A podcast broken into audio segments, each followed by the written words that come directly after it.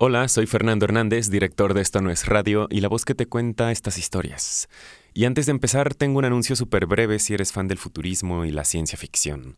Te invito a que escuches 2050, el fin que no fue. Un podcast que narra desde el año 2050 todo lo que hicimos bien en 2020 para evitar una catástrofe climática.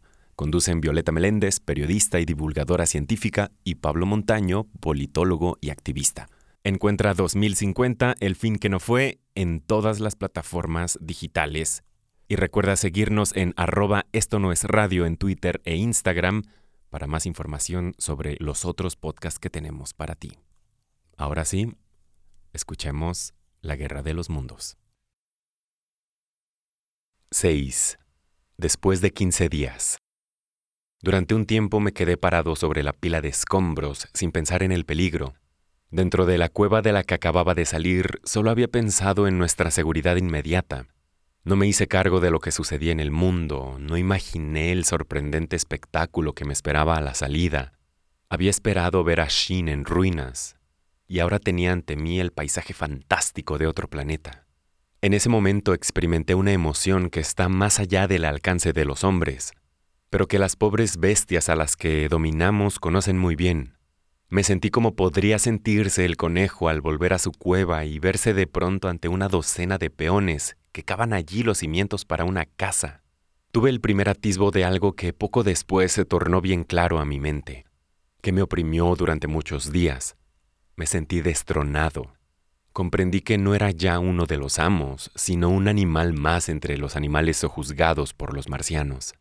Nosotros tendríamos que hacer lo mismo que aquellos vivir en constante peligro, vigilar, correr y ocultarnos. El imperio del hombre acababa de fenecer. Pero esta idea extraña se borró de mi mente tan pronto se hubo presentado, y no pensé ya en otra cosa que no fuera satisfacer mi hambre de tantos días. A cierta distancia, al otro lado de una pared cubierta de rojo, vi un trozo de terreno al descubierto, esto me dio una idea y avancé por entre la hierba roja, que en partes me llegaba hasta el cuello. La densidad de las extrañas plantas me brindaba un escondite. La densidad de las extrañas plantas me brindaba un escondite seguro. La pared tenía un metro ochenta de alto, y cuando la intenté trepar, descubrí que mis fuerzas no me lo permitían. Por eso avancé un trecho por su lado, llegué a una esquina y vi allí un montón de escombros, que me permitió subir a ella y bajar a la huerta del otro lado. Allí encontré algunas cebollas, un par de bulbos de gladiolos y una cantidad de zanahorias no del todo maduras.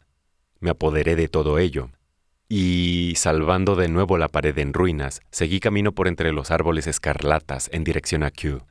Aquello era como marchar por una avenida flanqueada por gigantescas gotas de sangre. Mi idea principal era obtener más alimentos y alejarme de los alrededores del pozo todo lo que me permitieran mis piernas. A cierta distancia, en un lugar cubierto de hierba, había un grupo de hongos que devoré, y después llegué a un lago de poca profundidad sobre lo que antes fuera un campo sembrado. Estos escasos alimentos solo sirvieron para avivar mi hambre. Al principio me sorprendió ver allí agua a esa altura del año pero después descubrí que esto se debía a la exuberancia tropical de la hierba roja. Al encontrar agua, esta extraordinaria vegetación se tornaba gigantesca y adquiría una fecundidad notable.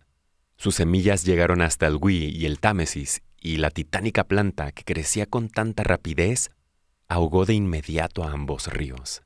En Potney, como lo comprobé después, el puente estaba cubierto por completo por esa hierba, y también en Richmond se vertían las aguas del Támesis en un amplio lago que cubría las campiñas de Hampton y Twickenham. Al extenderse las aguas, la hierba la seguía, hasta que las villas en ruinas del valle del Támesis estuvieron por un tiempo perdidas en medio de un pantano rojo, cuyas márgenes exploré, y gran parte de la desolación causada por los marcianos quedó así oculta. Al fin sucumbió la hierba roja con tanta rapidez como se extendió fue presa de una enfermedad debida a la acción de ciertas bacterias. Ahora bien, por obra de la selección natural, todas las plantas terrestres han adquirido una resistencia especial contra las enfermedades de ese tipo. Jamás mueren sin defenderse. Pero la hierba roja se pudrió como algo ya muerto. Perdió el color y fue encogiéndose y tornándose quebradiza. se rompía al tocarla, y las aguas que estimularon su crecimiento se llevaron sus últimos vestigios hacia el mar. Naturalmente, lo primero que hice al llegar al agua fue satisfacer mi sed. Bebí mucho y movido por un impulso.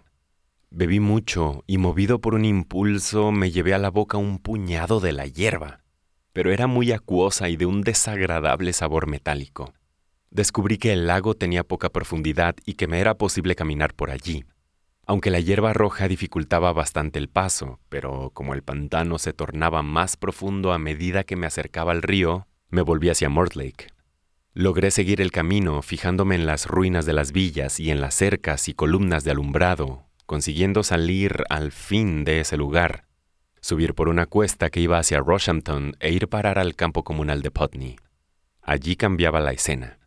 Lo extraño y poco familiar se convertía en la ruina de lo conocido, en algunos lugares parecía haber pasado un ciclón, y al avanzar un centenar de metros encontré espacios en perfectas condiciones. Casas con sus persianas y puertas cerradas, como si sus dueños se hubieran ido por un día o estuvieran durmiendo en el interior. La hierba roja era menos abundante. Los árboles del camino estaban libres de la enredadera marciana. Busqué alimentos entre los árboles, pero no hallé nada entré en un par de casas silenciosas, solo para descubrir que ya habían estado antes otros saqueadores. Como estaba demasiado agotado para continuar andando, descansé el resto del día entre los setos.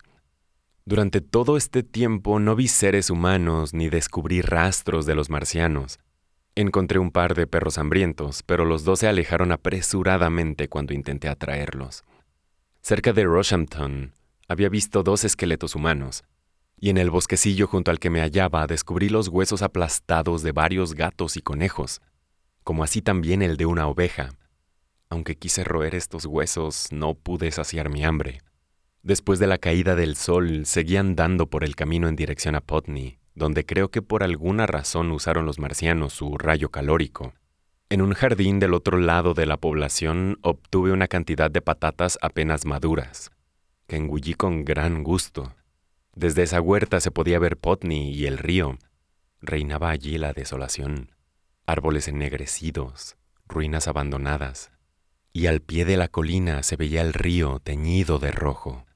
Y, sobre todo, se cernía el silencio como un pesado manto. Al pensar en la rapidez con que se había operado un cambio tan aterrador, me sentí lleno de desesperación. Por un tiempo creí que la humanidad había dejado de existir y que era yo el único hombre que quedaba con vida. Cerca de la cima de Putney Hill encontré otro esqueleto humano, con los brazos arrancados. Al seguir avanzando me convencí cada vez más de que ya se había cumplido la exterminación de la raza humana. Pensé que los marcianos habrían seguido su marcha para ir a otra parte en busca de alimento. Tal vez en ese momento estaban destruyendo París o Berlín, o quizás se habían ido hacia el norte.